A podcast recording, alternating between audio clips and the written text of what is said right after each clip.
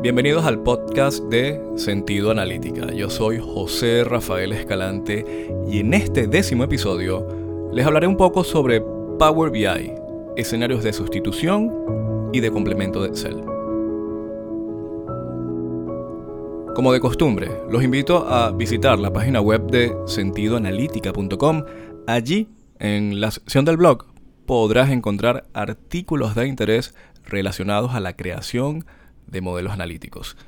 Y recuerda, suscríbete, así recibes todos los domingos el nuevo contenido. Damos inicio al podcast con una serie de escenarios en donde Power BI funge como complemento o sustituto de Excel. Pero antes de comenzar dejaré claro lo siguiente.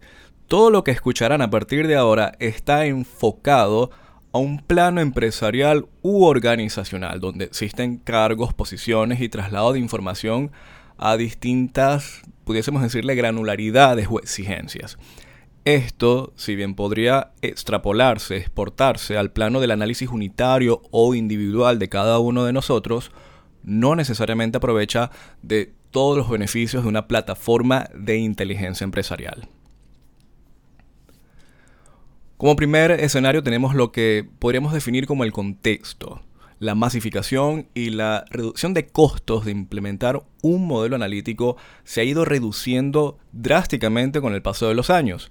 Para dar un poco de idea, no, cuando no existía, al menos desde el punto de vista de Microsoft, los modelos analíticos basados en lo que tiene que ver el procesamiento tabular, para que una compañía tuviese algo similar a Power BI tenía que irse estrictamente a Analysis Services multidimensional, algo muy técnico, licenciamiento no apto para toda compañía.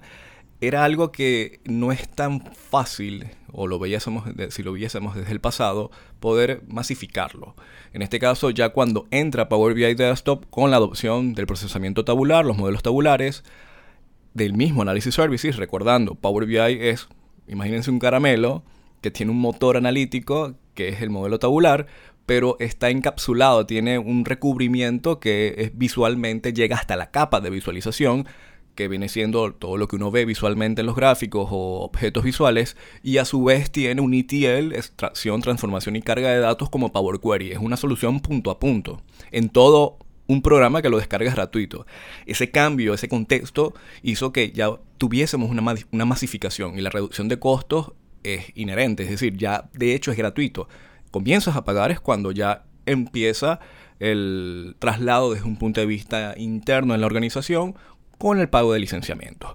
En el pasado, todo este tipo de análisis para muchas compañías era exclusivamente dominado por Excel, porque pensar en un modelo tabular, o mejor dicho, un modelo de análisis de grado empresarial era más costoso, requería también de conocimientos, entiéndase de que no toda compañía tiene el talento disponible, y tampoco en el pasado era tan común como ahora de que nos contratan o nosotros podemos contratar a talento a, donde viva. ¿no? Es, irrelevante los, los límites este, espaciales. Simplemente con internet hacemos una búsqueda, preguntamos, preguntamos por referencias, vemos quién cumple y listo. De verdad es bastante inmediato. Como segundo escenario, ya a nivel de sustitución, es decir, esta parte ya es el contexto, pero vamos a irlos enumerando son las nuevas vías de transmisión de datos. Es decir, tenemos algo que es centralizado, enfoques mixtos y de autoservicio. Ya cuando una organización ya tiene mayor flexibilidad para poder transmitir punto a punto a múltiples personas una gran cantidad de datos de forma centralizada, muy por IT, muy por departamentos de, de tecnologías de información o algo mixto en el cual se delegan, y esto tiene mucho que ver con lo que se ha comentado no solamente a nivel de artículos en sentido analítica, sino en este mismo podcast, cuando se habla de qué es la inteligencia empresarial de autoservicio, cuando los departamentos de IT delegan una serie de responsabilidades sobre unidades de negocio, departamentos para crear en conjunto un modelo analítico y los escenarios de, de autoservicio en el cual los usuarios acceden a esos modelos analíticos, a los análisis, a esa capa semántica, pero pueden seguir enriqueciéndola siempre y cuando tengan los conocimientos de los lenguajes que allí se manejan. Es decir, tú puedes ir de punto a punto en un escenario que puede estar, pudiésemos llamarle centralizado, pero puedes tener la flexibilidad en el otro extremo del autoservicio. Esto es otra parte en donde un modelo analítico ya sustituye un análisis que pudiésemos decir era por partes, por etapas y que se prestaba en cierta forma a posibles errores, tiempos de respuesta divididos, em, inconsistencias, no cumplir con ciertos estándares que ya en una organización cuando quieres llegar rápidamente, pues no era muy viable. Como tercero, que ya en este caso sí voy a hablar específicamente sobre escenarios que la palabra muy bien lo dice, sustituir. Sustituir es quitar algo y empezar a utilizar otra cosa. Empezamos con la cantidad de registros. Hay compañías que trabajan con millones de registros, muchos datos, en comparación a lo que uno normalmente hace con los análisis unitarios, que normalmente no trabaja con tantos datos. Cuando ya una organización sabe de que de la forma en como, por ejemplo, en una hoja de cálculo, independientemente de la que se esté utilizando, pero aquí hablamos de Excel porque cuando lleguemos a los escenarios de, de, complemento se pone muy interesante esto. En una hoja de cálculo no podemos procesar datos a nivel de millones, exceptuando de que trabajemos con Power Pivot en Excel, pero tiene ciertas limitaciones técnicas por la retrocompatibilidad, por no tener todas las capacidades a niveles del lenguaje y, por ejemplo, en un modelo analítico que se crea desde Power Pivot en Excel, no podemos, por ejemplo, crear modelos compuestos con distintos tipos de conexiones entre tablas. Todo tiene que ser en memoria. Hay ciertas cosas que, se adaptan en, muchos, en algunos escenarios, pero en grados empresariales no, ya te quedas corto. Un modelo analítico tabular a nivel de cantidad de registros no tiene límites. Teóricos, sí tienen un límite, pero para la gran mayoría de las, compañías eso no es ningún problema. El programa lo puede o la plataforma lo puede trasladar, procesar y trasladar.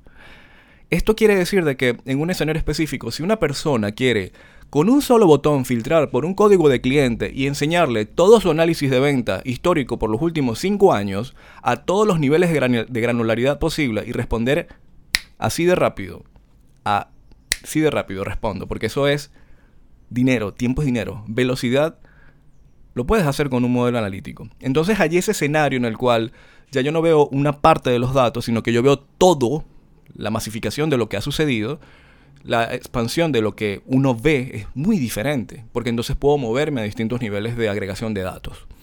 Otro escenario es cuando se tiene que enlazar distintas fuentes de información, bases de datos de manera simultánea y ya el análisis entonces requiere de que uno no dependa de una sola fuente, sino de múltiples fuentes o de fuentes que requieren distintos tipos de configuración, traslado o tasas de actualización.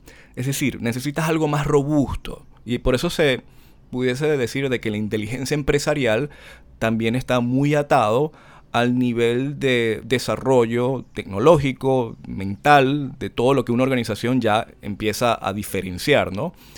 En ese escenario, cuando ya los análisis requieren algo ya muy mixto, es otro en el cual se habla de sustitución. Otro escenario ya viene siendo lo que brinda la inmediatez la seguridad, la descentralización y la masificación. Son cuatro cosas, pero vamos a descomponerlas rápidamente. Primero tienes lo que es inmediatez. Los modelos analíticos se trasladan de inmediato, es decir, es ya. Cuando él se actualiza de forma incremental cada tantas horas al día o estás trabajando bajo fuentes de datos que son en vivo, en directo, tú estás consumiendo un dato que no es necesario trasladarlo bajo otros medios, que comúnmente uno lo que hace es enviar es un archivo por correo o trabajar en la nube para ciertos análisis. Pero cuando ya estás trasladando cantidad de registros, estás trasladando muchos datos históricos, estás trasladando esquemas de despliegue centralizados mixtos o de autoservicio, la inmediatez para múltiples personas es inmediata.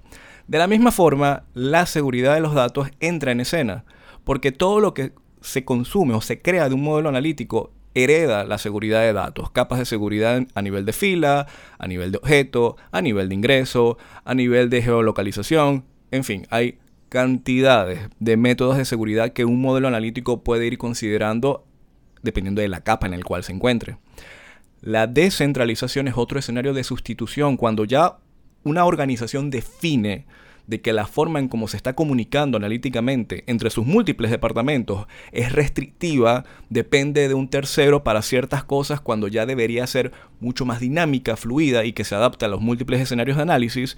Por ejemplo, una medida, sea que lo crees en Power BI Desktop o en Power Pivot en Excel o desde Analysis Services tabular, una medida se propaga por todo el modelo a partir de ese contexto de filtrado no está atada a una definición como tal, sino que cada quien puede verla a su manera. Y por último, ya teniendo mucha relación, siendo la masificación. Cuando hay compañías que por su por su estado organizacional, es decir, cargos, posiciones. Algunas personas responden a posiciones de staff, otras están en líneas gerenciales, otros responden estrictamente a juntas directivas. Se necesita de que a las 10 de la mañana estés en ruta o estés en la oficina o estés en tu hogar. Si todos consumimos datos de un modelo analítico y digamos que demora 5 minutos en actualizarse y comienza a las 10, a las 10 y 5 ya todos sabemos cómo vamos a esa hora, en ese momento. Esa inmediatez, esa masificación. ¿Qué quiere decir eso? Porque al fin y al cabo muchas, muchos programas lo hacen. La tranquilidad mental en nuestro proceso de toma de decisiones. Vuelvo y repito, inmediatez, seguridad, descentralización y masificación. Tener la certeza de que no importa, yo, yo sé que a las 10 está listo, a las 10 y 5. Yo administro mi tiempo. Y yo sé que a las 12, al mediodía, abro mi teléfono y digo, ok, aquí vamos, sigo adelante. Que no es lo mismo bajo otros enfoques que pueden estar esperando entonces por respuestas de terceros, cuando ya esto proviene de fuentes que representan la única fuente de verdad. Y esta es la última a nivel de escenarios de sustitución porque esto ya es un cambio cultural muy fuerte para organizaciones que no han separado todo su flujo de análisis bajo plataformas mixtas como lo que ofrece Power BI y Excel a partir de Microsoft. Cuando se habla de la única fuente de verdad, hay un artículo en la página web de Sentido Analítica que habla estrictamente sobre eso, pero en pocas palabras los modelos analíticos o los múltiples modelos analíticos que puede tener una organización, ya estamos hablando de algo que tiene que ser creado desde cero por una serie de profesionales que no cambian lo que se certifica, lo que se promueve y lo que se sabe que ya funge como la verdad única. Quiere decir de que si todos a las 10 de la mañana vemos un modelo analítico, todas esas métricas ya han sido procesadas en el pasado. Es decir, ya eso no cambia todos los días. Ya la compañía entiende que para ciertos tipos de análisis se necesita de que pasen por un modelo analítico y otros tipos de análisis se mantengan con la flexibilidad que nos ofrecen las hojas de cálculo. Que eso es algo que también eh, existe mucha, mucha confusión sobre qué sustituye y qué complementa. la hoja de cálculo domina y es lo más versátil que existe porque te conectas a múltiples fuentes, puedo combinar todo el análisis individual, lo puedo reenviar, lo puedo trabajar colaborativamente y de la misma forma sigo con mis análisis individuales en múltiples hojas o en múltiples archivos. Esto es algo que no lo ofrece un modelo analítico. Pero en consecuencia, ya en el plano organizacional, esa única fuente de verdad, Excel entonces la puede consumir. Y aquí es en donde entramos en los escenarios de complemento. Solamente son dos, pero son quizás los más reveladores y hacia donde uno ve con las comunicaciones que tiene Microsoft, su hoja de ruta, su visión, las nuevas cosas a niveles de complemento que hacen esto más atractivo aún. El primero es que Power BI traslada datos hacia Excel mediante conexiones en vivo. Esto no es nuevo, esto existe desde hace, varios años, pero como todo, esto es algo que toma tiempo para que se vaya asimilando a nivel masivo. Quiere decir de que el usuario de Excel no tiene que salir de Excel para consumir datos de Power BI.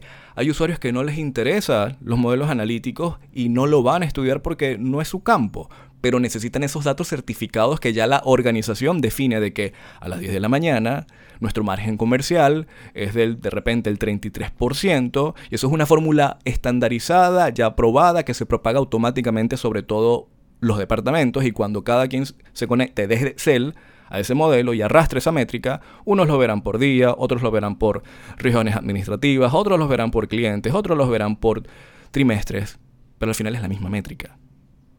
Eso es lo que cambia todo cuando uno consume datos a nivel de modelos analíticos. Excel absorbe uno o múltiples modelos, porque al fin y al cabo es Microsoft. Y eso se ha ido mejorando.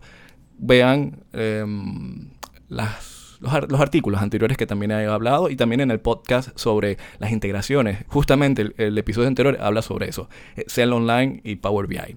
Y por último, cómo combinar hojas de cálculo de Excel en el servicio de Power BI. Esto es algo que es relativamente nuevo, eh, apenas lo presentaron este primer trimestre eh, del 2021 y ya eh, a principios de este mes de julio, justamente el podcast anterior habla sobre ello, pero los usuarios pueden desde Excel conectarse a modelos analíticos, subir ese archivo, ese documento en Excel, al servicio de Power BI, incrustarlo en una aplicación y todos desde el servicio de Power BI, recordando que es el espacio en donde uno consume de forma colaborativa en la nube o uno de los medios, ¿no? Pero en este caso en la aplicación que es algo de traslado masivo. Y desde esa aplicación que tiene múltiples pestañas, informes que vienen de Power BI, pero aquí se mete Excel, el usuario puede estar trabajando con fuentes que no provengan del modelo, sino fuentes de Excel también certificadas, promovidas y ya que se saben que forman parte de esa única fuente de verdad, entonces tienes un modelo analítico que ya no es solamente Power BI, sino que ya Excel entra no solamente como posible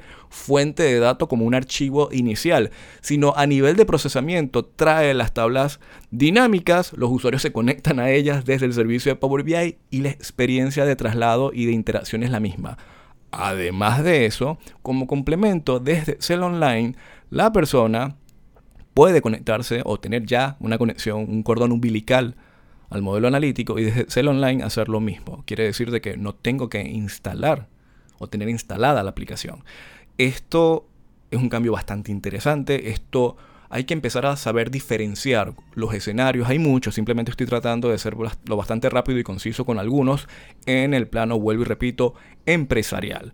Hay otros en los cuales uno dice, no vale la pena sustituir, hay que atarnos a esto. En otros sí, porque hay compañías que dependen mucho, de, vuelvo y repito, de la cultura analítica, del nivel de conocimientos y de la visión que se tiene hacia dónde va todo esto del mundo de la inteligencia empresarial, que al fin y al cabo promueve Microsoft y toda la competencia. Bueno, con esto llegamos al final del décimo episodio de Sentido Analítica Podcast. Hablamos sobre Power BI, escenarios de sustitución y de complemento con Excel. Nos vemos en la próxima.